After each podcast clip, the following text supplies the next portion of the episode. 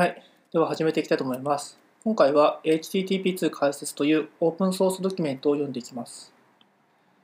HTTP2 解説。この文書は HTTP2RFC7540 その背景、コンセプト、プロトコル、既存の実装及び未来がどうなるかを記述したものです。背景。この文書は HTTP2 を技術的にプロトコルレベルで記述したものです。始まりはダニエルが2014年4月にストックホルムで行ったプレゼンテーションでした。後に拡張され、すべての詳細や丁寧な説明を含む立派な文書になりました。RFC7540 は公式な HTTP2 使用書で、2015年5月15日に発行されました。著者、私の名前はダニエル・ステンベルグです。モジュラで働いています。私はオープンソースとネットワークの分野で20年以上の様々なプロジェクトで働いています。おそらく私はカールとリブカールの開発リーダーとしてよく知られているかもしれません。私は IETF HTTP Biz ワーキンググループに数年間参加していて、最初の HTTP1.1 に追随するとともに HTTP2 の標準化にも参加しました。HTTP の現状確認。HTTP1.1 はインターネット上で広く何にでも使われるプロトコルになりました。このような世界で優位に立つために、プロトコルやインフラストラクチャーに多大な投資がなされてきました。それにより今日では、自ら全く新しいものを突き上げるよりは、HTTP の上で行う方が簡単なのです。HTTP1.1 は巨大。HTTP が生まれたとき、それはどちらかというと簡素でシンプルなプロトコルであると受け取られていました。しかし歴史はそれを否定しています。1996年発行の RFC1945 では HTTP1.0 は60ページの使用書で定義されていました。HTTP1.1 を定義する RFC2616 は3年後の1999年に発行されましたが、176ページにまで膨れ上がりました。さらに我々が IETF において RFC2616 を更新した際、6冊の文書に分分割され、合計では数ページは増加しています。どれをとっても HTTP1.1 は巨大であり、必須ではないたくさんのオプショナルな箇所には言うに及ばず、詳細で細かすぎてわからない定義がてんこ盛りなのです。多すぎるオプション。HTTP1.1 のビニーリサイにいる規定や後の拡張のためのオプションのおかげで、一つの実装で全てを実装する全てが何を指しているかを定義することすら不可能なんですが、ことがほとんど不可能に近い状況でソフトウェアエコシステムを構築してきたのです。このため、初期にはほとんど使われていない機能はほとんど実装されず、それらを実装したとしてもほとんど使われることがなかったという状況に陥ったのです。後になって、クライアントとサーバーがそういう機能を使おうとすると、相互接続性において問題が生じました。HTTP パイプラインはそのような機能の代表例です。TCP の使い方が今一つ。HTTP1.1 で TCP のすべての能力を使いこなすのは困難でした。HTTP クライアントとサーバーはページロード時間を削減するための解決策を見出すため、とても創造的になる必要がありました。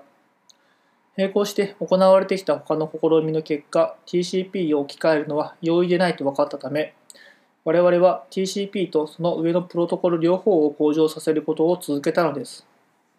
担当直入に言って TCP は何もしない時間を減らしてデータを送信、受信している時間は増やすほど効率よく使うことができます。続く説では TCP の不適切な使い方の例をいくつか見ていきます。今日最も人気のあるいくつかのサイトの傾向とそれらのフロントページをダウンロードするために必要なことを注意深く見たとき、明らかなパターンが浮上してきます。年を追うにつれ、ダウンロードしなければならないデータ量が徐々に増えていて、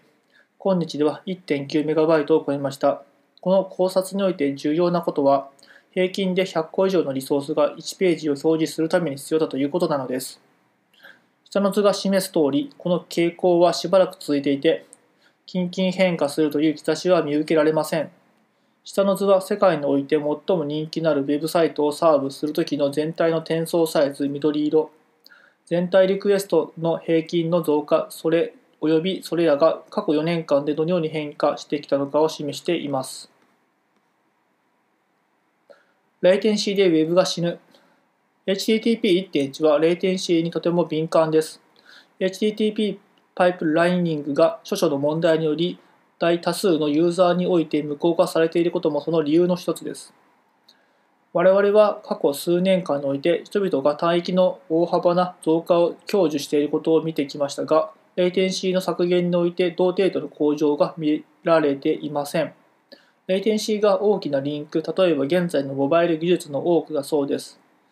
においては素晴らしい高帯域の接続が利用できたとしても素早い Web の体験をすることはとても困難なのです。低レイテンシーが切実に求められている他のユースケースは映像配信またはビデオ会議、ゲームの類であり、それらは単純に事前に用意したストリームを送信するだけではないのです。ヘッドブラインブロッキング HTTP パイプライニングは前のリクエストの応答を待っている間に次のリクエストを送信するというものです。これは銀行やスーパーマーケットのカウンターで列に並ぶことに似ています。あなたの一人前の人が素早く済ましてくれる人なのか、とても際限なく時間のかかる面倒な人なのかは知る由もありません。これがヘッドオブラインブロッキングです。確かに注意深く列を選ぶことで回避できるかもしれません。また時には自分で新しい列を作ることもできるでしょう。しかしこのような決断をするということ自体を避けることは不可能であり、一度決断した後は列を変えることはできないのです。新しい列を作ることは性能やリソースの面において不利であり、比較的少ない数の列数を超えるとスケールしません。完璧な解決策は存在しないのです。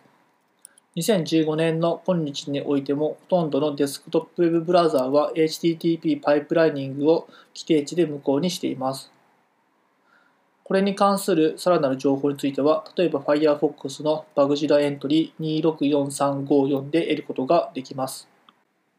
レイテンシーの闇を克服せよ。問題に直面したときはいつも人々を集まって回避策を考えます。中には使いやすい策もあるし、ゴミのように役に立たない案もあります。スプライティング。小さな画像をより集めて一つの大きな画像に結合することをスプライティングと言います。JavaScript や CSS を使って大きな画像から個々の小さな画像を切り取り表示させるのです。サイトはこのトリックを速度向上のために使います。HTTP1.1 では1つの大きな画像をダウンロードする方が100個の小さな画像をそれぞれダウンロードするよりもはるかに高速です。もちろんこれには不利なところがあって、それは小さな画像の1個か2個程度しか表示しないサイトの場合です。キャッシュからは全ての画像が一度に削除されてしまうことになり、よく使う画像だけをキャッシュに残すといったことができないのです。インライニング。インライニングは個々の画像を送信することを回避する別のトリックで CSS に埋め込んだデータ URL を使います。これはスプライティングと同じ長所と短所を持っています。コンカチネーション。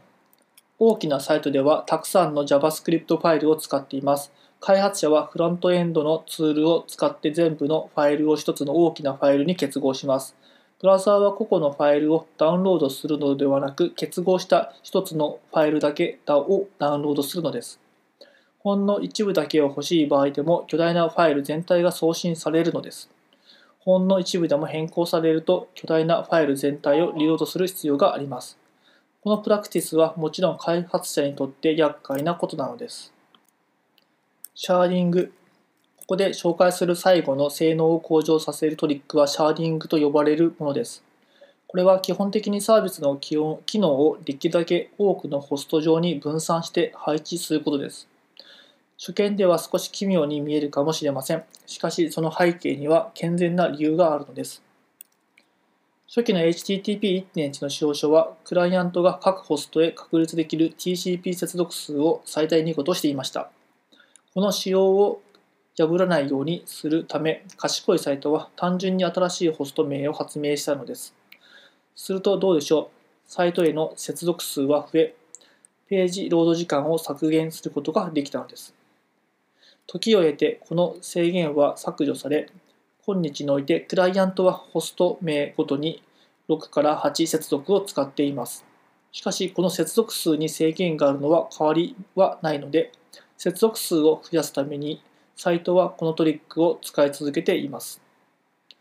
先に示したように、オブジェクトの数が増えるにつれ、HTTP を効率よく機能させ、サイトを高速化するためだけに多くの接続が使われているのです。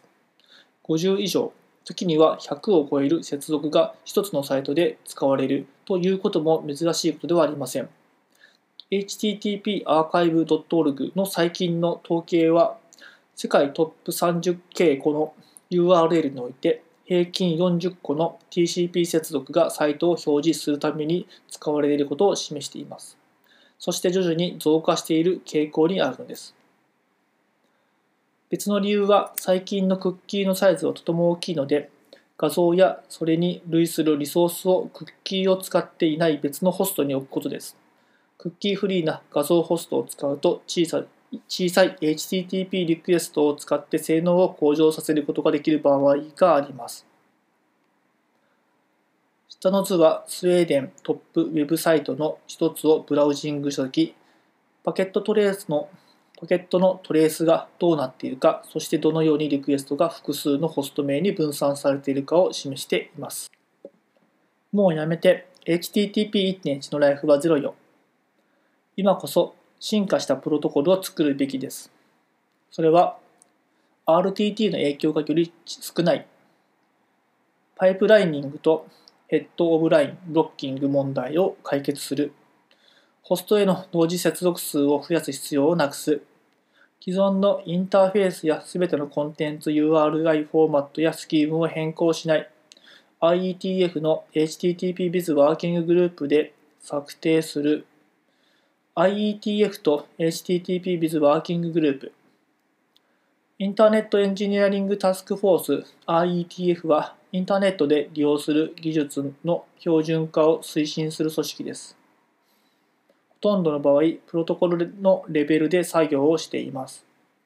彼らは RFC の発行で広く知られています。RFC は TCP、DNS、FTP からベストプラクティス、HTTP やその他の派生プロトコルの使用を定めていて決して消えることはありません。IETF の中で特定の目標に限定してワーキンググループが組織されます。それらはガイドラインや成果物の範囲を定めた検証を樹立します。誰でもディスカッションや事の成り行きに参加することができます。参加して発言した人は誰でも平等に成果に対して影響を及ぼすことができます。参加者は皆一人の人間として扱われ、どの会社に所属しているかはほとんど意味を持ちません。HTTP with Working Group この名前の由来は後で説明します。は、HTTP1.1 使用書を更新することを目標とし、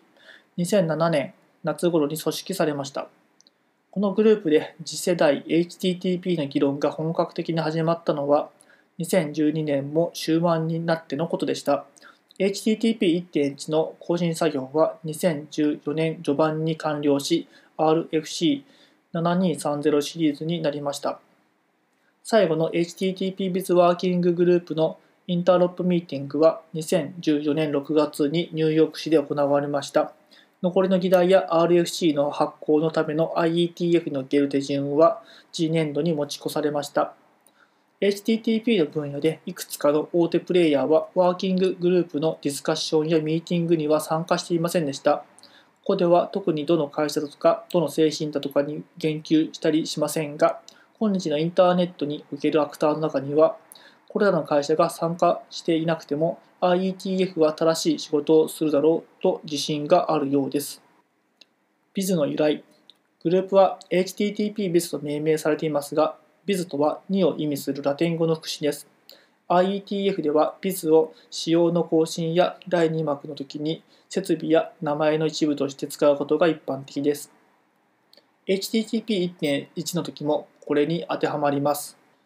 HTTP2 はスピーディーから始まった。スピーディーは Google によって指導され開発されたプロトコルです。彼らは確かにスピーディーをオープンにし、誰でも参加できるようにしました。しかし人気のあるブラウザーとユーザーの多いサービスを稼働させている巨大なサーバー群の両方を自らの制御下に置いているという事実から恩恵を得ていたということは間違いありません。HTTP with グループが HTTP2 について作業を開始しようと決定したとき、スピーディーはそれ自身のコンセプトの正しさをすでに証明していました。それはインターネットにデプロイ可能であることを示していましたし、その性能を証明する数値も公開されていました。HTTP2 はスピーディー3ドラフトにほんの少しの文字列置換を施したものを HTTP2 ドラフト00として始まったのです。HTTP2 のコンセプト HTTP2 は何を成し遂げたのでしょうか？HTTP-Biz はスコープの境界線をどこに引いたのでしょうか？これらは極めて厳格であり、チームのイノベーションを厳しく制限するものでした。HTTP のパラダイムを保持しなければなりません。TCP 上でクライアントがサーバーにリクエストを送信する形のプロトコルなのです。Http コロンスラスラと https コロンスラスラ URL を変更することはできません。新しいスキームを導入することはできません。これらの URL を使うコンテンツは膨大であるため変更することができないのです。HTTP1 サーバーとクライアントはこれからも数十年にわたり存在し続けます。それらを HTTP2 サーバーにプロキシする必要があります。そして、プロキシーは HTTP2 の機能を HTTP1.1 クライアントへ1対1で対応させなければなりません。プロトコルからオプショナルな部分を削除するか削除する。これは要求ではありませんが、スピーディーや Google チームからやってきた心情のようなものです。すべてを必須にしてしまえば、今実装できないため、後で罠にはまるといったようなことが起こり得ないのです。マイナーバージョンを廃止します。クライアントとサーバーは HTTP2 に対応するか対応しないかのどちらかです。プロトコルを拡張あるいは変更したいという要求が出た場合は、それは HTTP3 の出番です。HTTP2 にはマイナーバージョンはありません。HTTP2 と既存の URI スキーム。以前に述べた通り、既存の URI スキームは変更することができないので、HTTP2 は既存のものを使わなければなりません。これらは HTTP1.x で今日使われているため、プロトコルを HTTP2 へアップグレードする、あるいはサーバーに古いプロトコルではなく、HTTP2 を使ってくださいとお願いする必要があります。HTTP1.1 はこのためのアップグレードヘッダーという機構を備えています。古いプロトコルでこのようなリクエストを受けた場合、サーバーが新しいプロトコルで応答を返すというものです。しかし、ラウンドトリップのペナルティを受けます。スピーディーチームはラウンドトリップのペナルティを受け入れることができませんでした。彼らはスピーディーを TLS 上でのみ実装していたので、ネゴシエーションを大幅に簡略化する TLS 拡張を開発しました。この拡張、NEXT プロトコルネゴシエーション NPN を使うと、サーバーはそれがサポートするプロトコルをクライアントへ通知し、クライアントがプロトコルを選択することができます。HTTP2 と HTTPS コロンスラスラ HTTP2 では TLS 上に適切に振る舞うように随所で配慮がなされました。スピーディーは TLS が必須でしたし、HTTP2 では TLS を必須にしようという大きな後押しがありました。しかし、コンセンサスが得られず、HTTP2 では TLS は必須ではなくなりました。しかしながら今をリードする2つの Web ブラウザ、Mozilla Firefox と Google Chrome の開発者は HTTP2 を TLS 上でのみ実装すると明言しました。TLS を選択する理由には、ユーザーのプライバシーを尊重するということと、新しいプロトコルを導入する際は TLS を使う方が高い成功率があったという実測結果の存在がありました。80番ポートを通過するものはすべて HTTP1.1 であるという広く信じられている前提があり、中間装置によっては通信を妨害したり遮断したりして、他のプロトコルが機能することを妨げるのです。TLS を必須にするかどうかは、メーリングリストやミーティングで根強い反対意見が寄せられました。これは善なのか悪なのかということです。これは呪われた課題です。HTTP-Biz 参加者に向かってこの質問をするときは注意してください。同様に HTTP2 は TLS を使用する場合の必須暗号化スイートのリストを宣言すべきかどうかあるいは使用できないものをフラッグリストにすべきかいやいや TLS 層に要求することはせずすべて TLSWG に任せようではないかといった白熱した議論が交わされました。最終的には TLS1.2 以上を必須とし暗号化スイートに制限をつけるということになりました。TLS における HTTP2 ネゴシエーション NEXT プロトコルネゴシエーション NP N は TLS サーバーとスピーディーをネゴシエートするプロトコルです。それは標準化されていなかったので IETF で議論された結果アプリケーションレイヤープロトコルネゴシエーション ALPN が生まれました。ALPN は HTTP2 で使われることになりスピーディークライアントとサーバーは NPN を使い続けています。NPN の方が最初に登場したことと、また ALPN が標準化に時間を取られたこともあって、初期の HTTP2 クライアントとサーバー実装は HTTP2 をネゴシエートするときに両方の拡張を使うようになりました。また NPN はスピーディーで使用されていて多くのサーバーがスピーディーと HTTP2 を両方サポートすることから NPN と ALPN をこれらのサーバーでホストすることは理にかなっています。ALPN と NPN の主たる際は、どちらがプロトコルを選択するかということです。ALPN では、クライアントがサーバーに優先度の高い順に相当したプロトコルのリストを渡し、サーバーがその中から選択しますが、NPN ではクライアントが最終的な決定をします。HTTP2 と HTTP コンスラスラ先に述べた通り平文 HTTP1.1 において HTTP2 をネゴシエートするにはサーバーにアップグレードヘッダーを送信しますサーバーが HTTP2 をサポートするなら101スイッチングステータスを返しその接続においては以降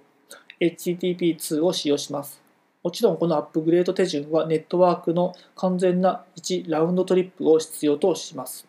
しかし利点としては HTTP2 は永続的接続であり、一般的に HTTP1 接続より多くの部分を再利用可能です。いくつかのブラウザブラウザーベンダーはこの方法で HTTP2 の使用を実装しないと言ってますが、インターネットエクスプローラーチームは実装する意思を示していて、また CAR はすでにサポートしています。HTTP2 プロトコル。我々がここに至った背景や歴史、政治的な事柄はもう十分でしょう。プロトコルの詳しい仕様について話しましょう。バイナリー。HTTP2 はバイナリープロトコルです。この事実を受け入れるまで少し時間を取りましょう。インターネットのプロトコルに関与してきた人なら、衝動的にこの選択について反対し、テレネットなどで人間がリクエストを入力できるテキスト ASCII ベースのプロトコルがいかに優れているかを説明し出すことでしょう。HTTP2 はフレーミングをはるかに簡単にするためにバイナリーになりました。フレームの始まりと終わりを判断することは HTTP1.1 だけでなくテキストベースのプロトコル全般において大変複雑なのです。オプショナルな空白や同じことを違う方法で書けるという仕様をなくすことで実装が簡単になるんです。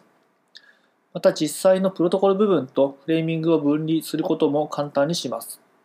HTTP1.1 ではこれらは一体となったなっていました。プロトコルは圧縮をサポートし、ほとんどの場合 TLS 上で使われるであろうと思われるため、テキストの価値は下がりました。どうせ通信路上では読めないのです。ワイヤーシャークやそれに似たツールを使って HTTP2 プロトコルレベルで何が起こっているかを調べるようになればいいのです。このプロトコルをデバッグするにはおそらくカールのようなツールを使うか、ワイヤーシャークの HTTP2 ディテクターでネットワークを解析することになるでしょう。バイナリーフォーマット HTTP2 はバイナリーフレームを送信します。数種類のフレームタイプがありますが、それらは共通して以下を含んでいます。長さ、タイプ、フラグ、ストリーム、識別子、フレームペイロード。10個のフレームが HTTP2 仕様書に定義されていて、その中でも HTTP1.1 の機能に対応づけるための基本的なフレームはデータと HEADERS です。いくつかのフレームについては後で詳しく述べます。多重化されたストリーム先のバイナリーフレームフォーマットのセクションで述べたストリーム ID は HTTP2 で送受信されるフレームをストリームに関連付けます。ストリームは論理的な関連付けです。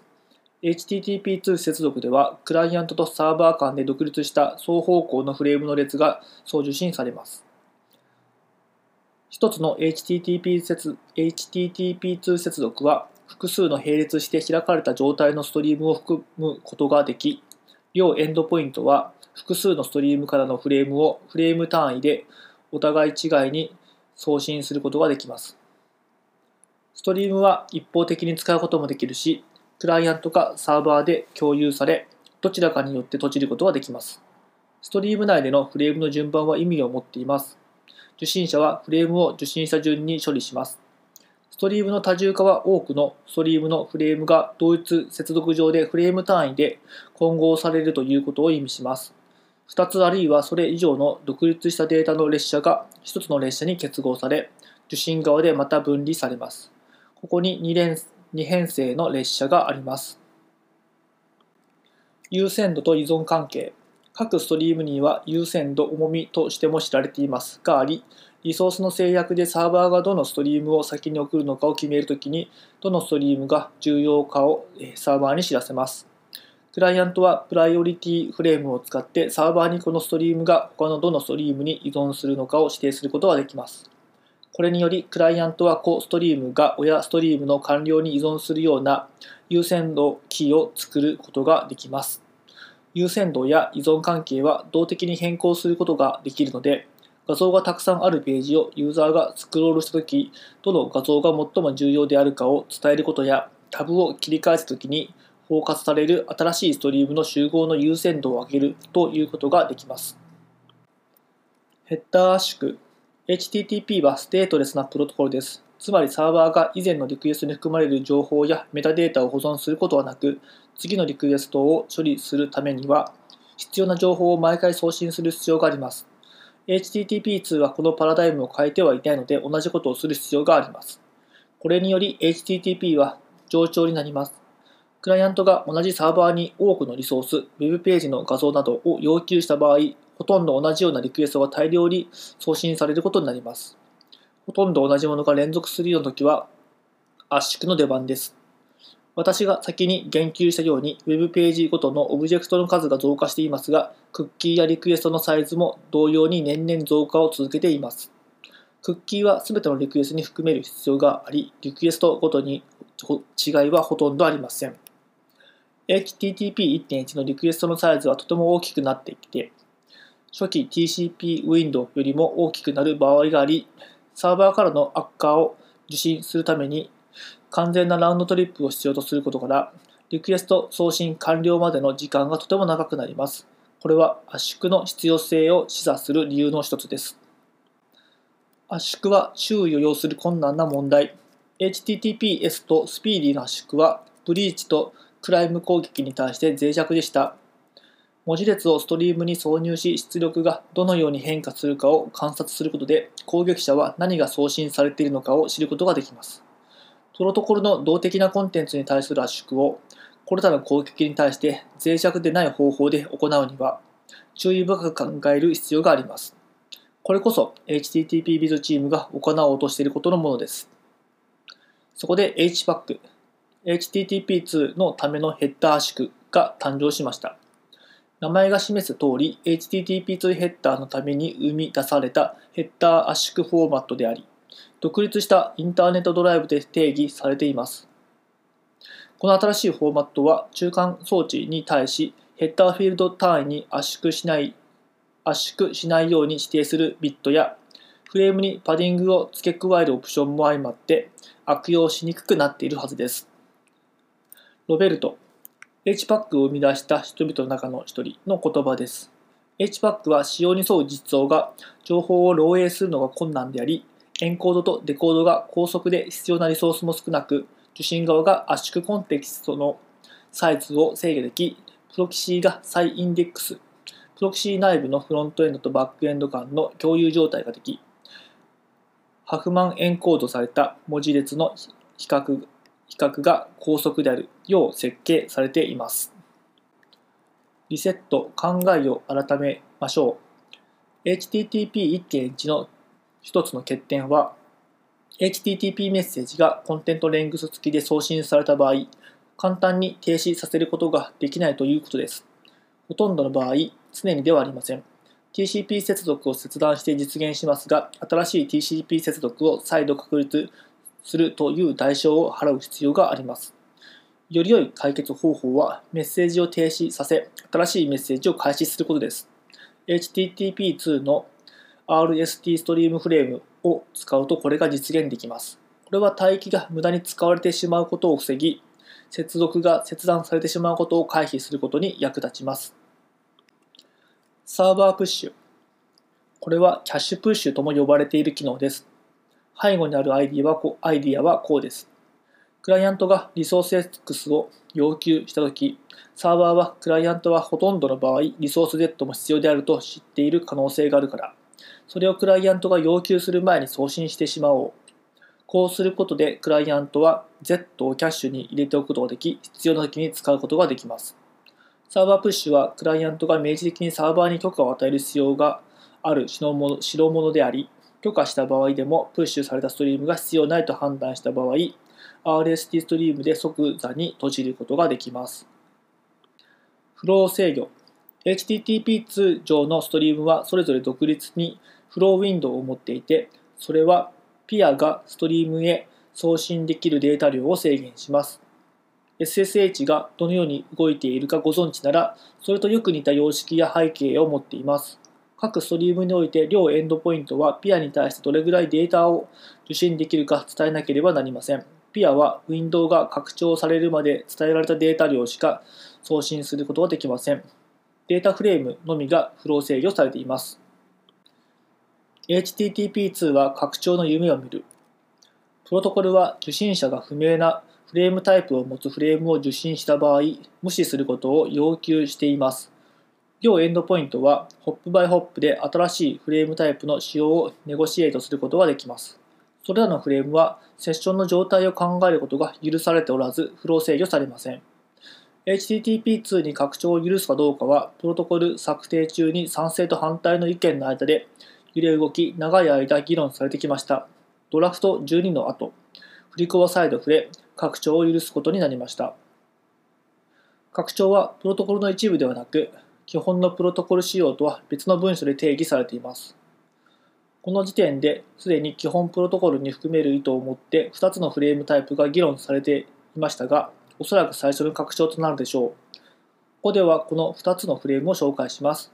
というのは、これから、これらはよく知られているということと、もともと標準フレームの扱いだったからです。オルタナティブサービス HTTP2 の普及が進むにつれ、HTTP1.x の時よりも TCP 接続がはるかに長く持続するだろうという理由があります。クライアントは1接続で全て間に合わせなければならないので、その接続は存在的にかなり長い間開かれている可能性があります。これは HTTP ロードバランサーに影響を与え、サイトがクライアントに別のホストに接続してほしいという状況が生まれる可能性があります。それは性能性能のためだけではなく、サイトがメンテナンスや似たような理由でダウンするときもそうです。サーバーはそのような場合、オルト SVC ヘッダーを送信し、クライアントにオルタナティブサービスについて伝えます。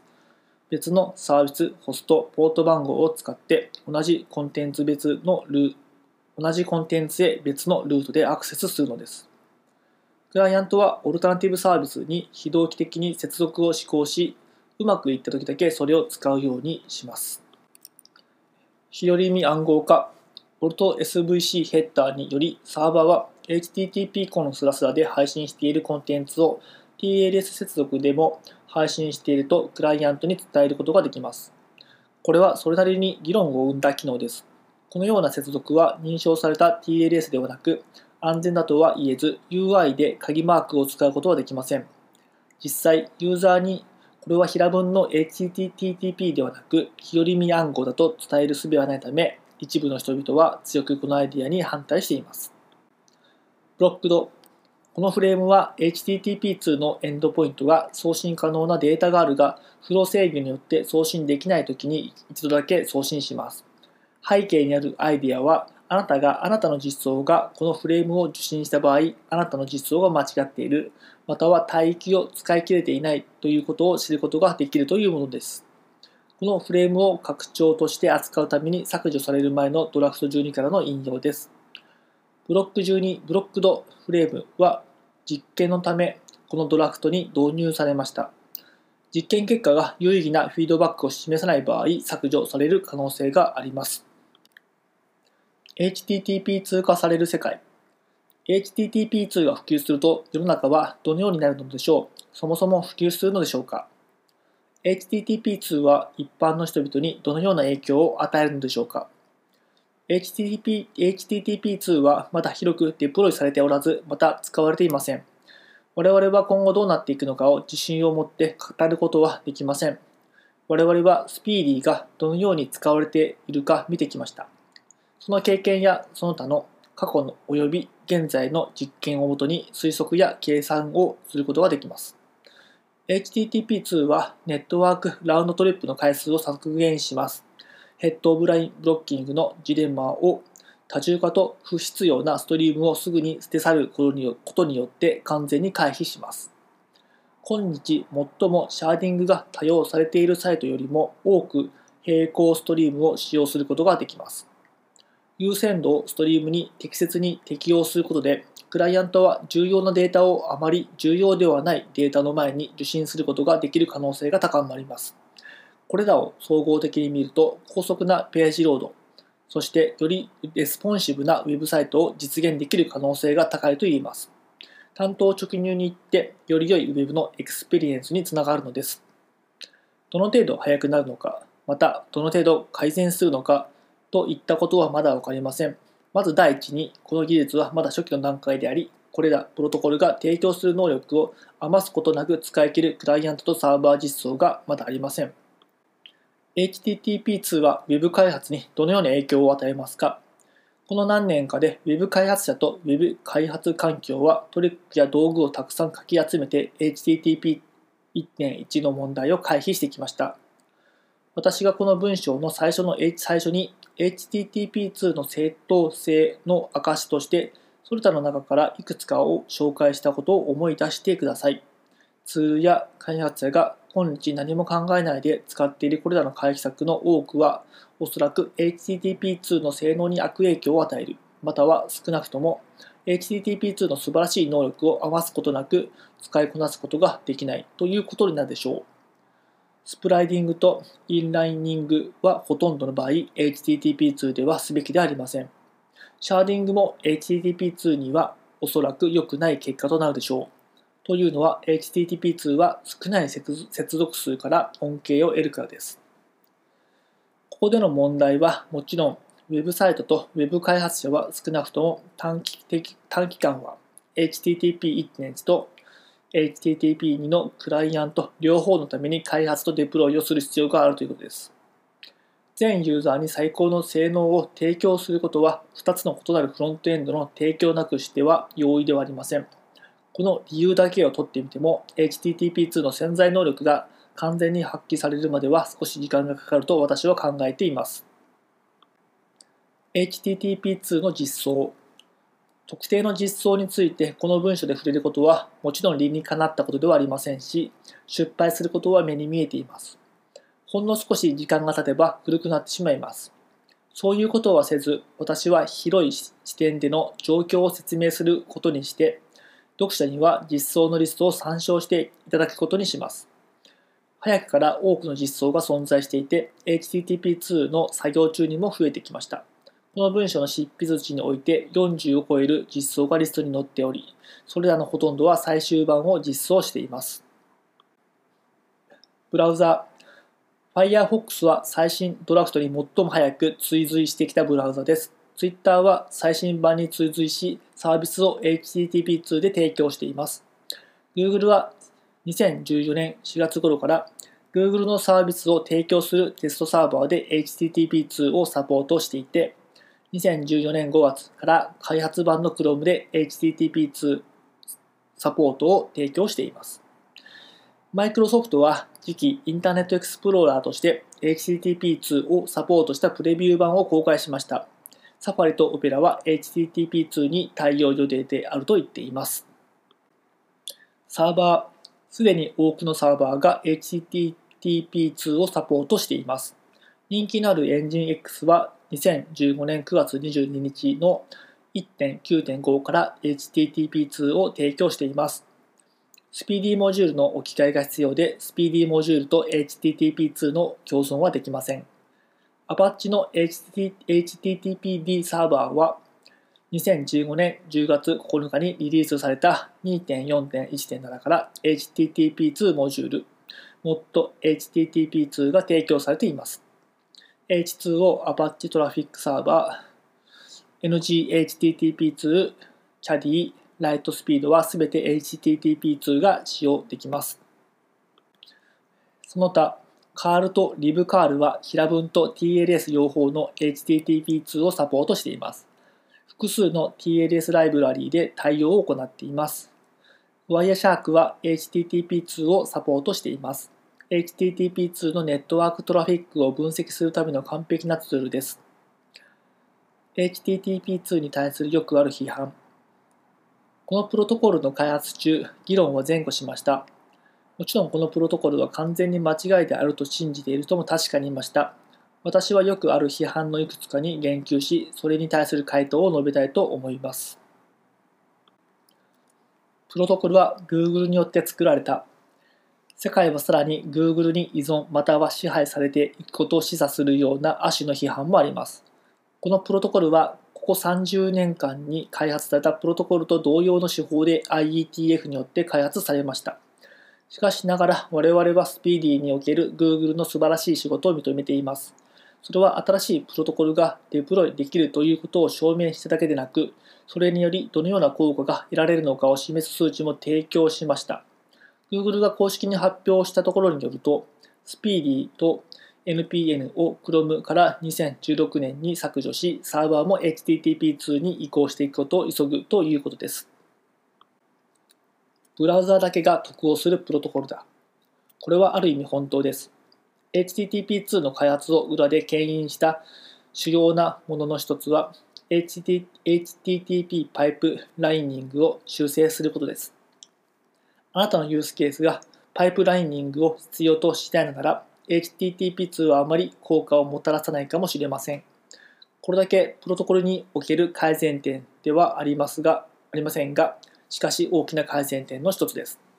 サービスが1接続以上の多重化されたストリームがもたらす真の力と能力を理解し始めるとすぐに我々は多くのアプリケーションが HTTP2 を使うことに目をするでしょう。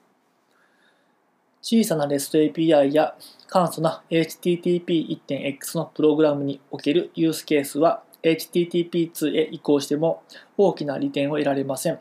しかしまたほとんどのユーザーにとって HTTP2 がもたらす欠点はほとんどないはずです。プロトコルは大規模サイトでしか有用ではない。そんなことはありません。多重化の能力は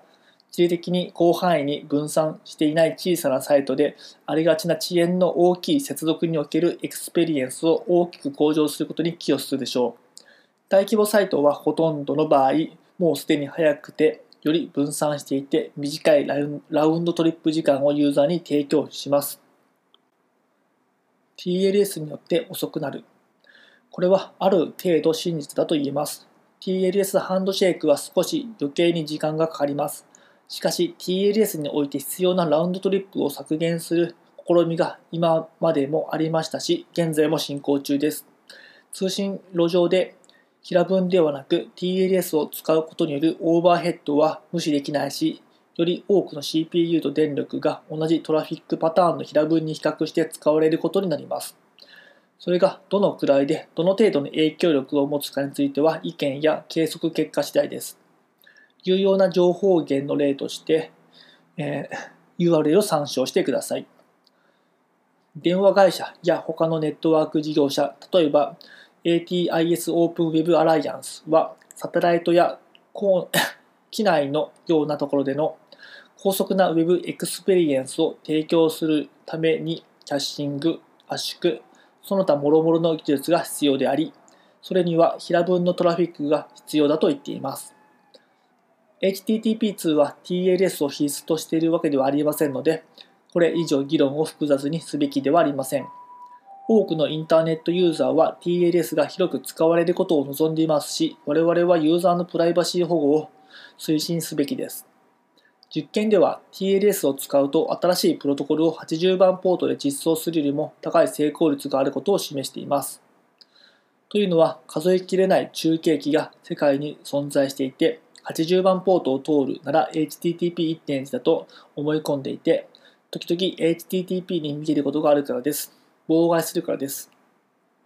最後に HTTP2 の位置接続上に多重化されたストリームの恩恵により通常のブラウザーのユースケースでは TLS ハンドシェイクの回数が削減されることになります。HTTP1.1 を使う HTTP2、HTTPS よりも速くなる可能性もあります。ASCII ではなくなるということは深刻な問題だ。はい。我々は平文でプロトコルを見ることができるということを好みます。なぜなら、デバッキングやトレースが容易になるからです。しかし、テキストベースのプロトコルはエラーを誘発しやすく、より多くのパースにおける問題を引き起こします。あなたが本当にバイナリプロトコルを使えないというのなら、HTTP1.x の TLS やハッシュも扱えなかったはずですが、これらは長い間我々と共にあって使われてきたものです。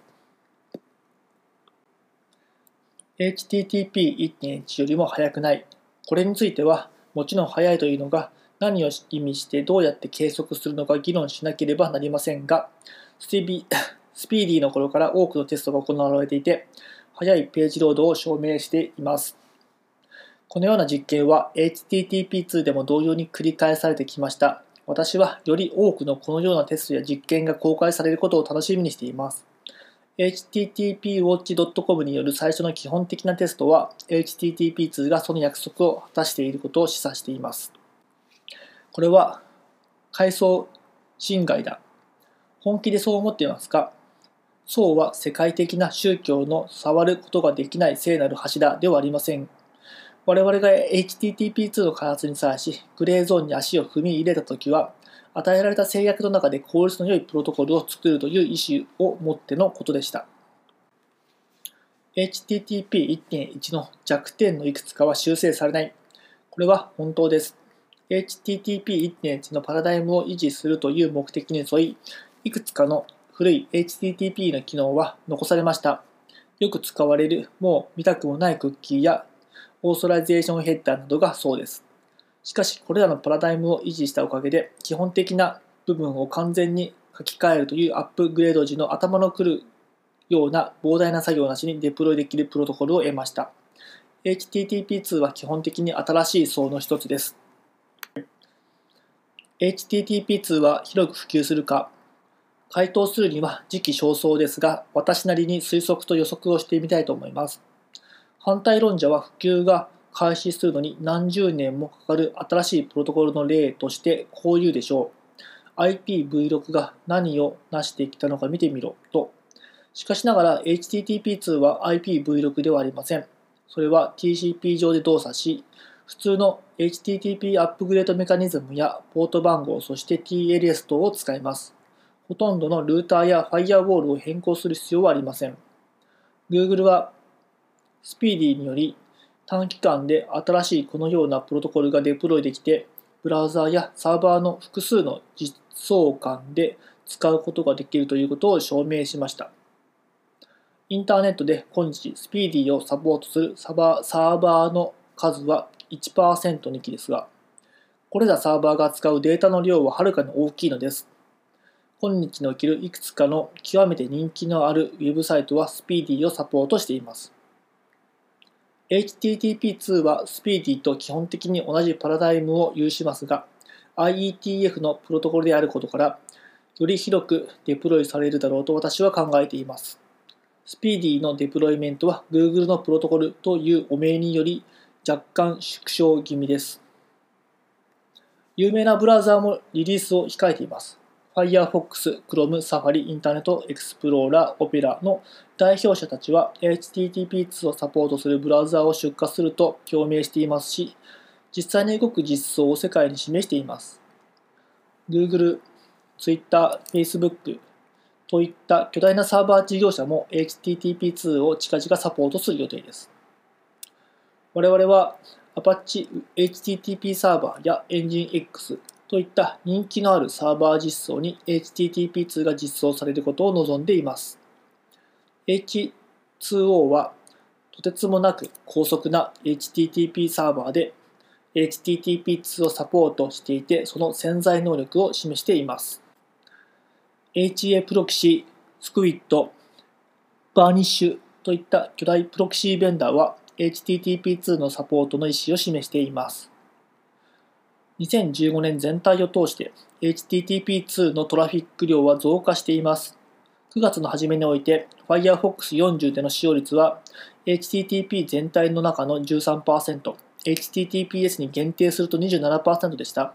Google は18%のトラフィックが HTTP2 だったと言っています。Google は他の新しいプロトコルの実験も同時に行っているので、HTTP2 の使用率は低く出てしまうことに注意してください。HTTP2 の次に来るもの。多くの困難な決断と妥協が HTTP2 ではなされました。HTTP2 がデプロイされれば、次のプロトコルディビジョンへのアップグレードのための基礎になります。また、異なる複数バージョンを同時に処理できる概念やインフラストラクチャーをもたらします。おそらく新しいものを導入するときに古いものをすべて捨て去る必要がなくなることでしょう。HTTP2 は HTTP1 と HTTP2 間の通信をプロキシーできるようにしたいという願望のため HTTP1 の遺産の多くを引き継いでいます。遺産の中にはいくつかさらなる発展や発明を妨げます。もしかすると HTTP3 ではそれらを捨て去ることになるかもしれませんね。あなたが HTTP で足りないと思っていることはありますか？クイック Google のクイック、クイック UDP インターネットコネクションズは興味深い実験です。それは SPDY の時と同じようなスタイルと精神で行われています。 QUIC は TCP プラス TLS プラス HTTP2 の代替品であり UDP を使って実装されます。クイックは接続の作成をはるかに少ない遅延で行います。HTTP2 ではパケットロスにより全ストリームがブロックされましたが、クイックでは対象のストリームだけがブロックされるだけで済みます。別のネットワークインターフェースをまたいで接続の維持も可能になります。つまり MPTCP が解決しようとしている問題の領域までカバーしているのです。クイックは現時点では Google によって Google と Google サーバーにだけ実装されています。コードは簡単に再利用できる形にはなっていません。LiveQuick というプロジェクトがそれを実現しようとしています。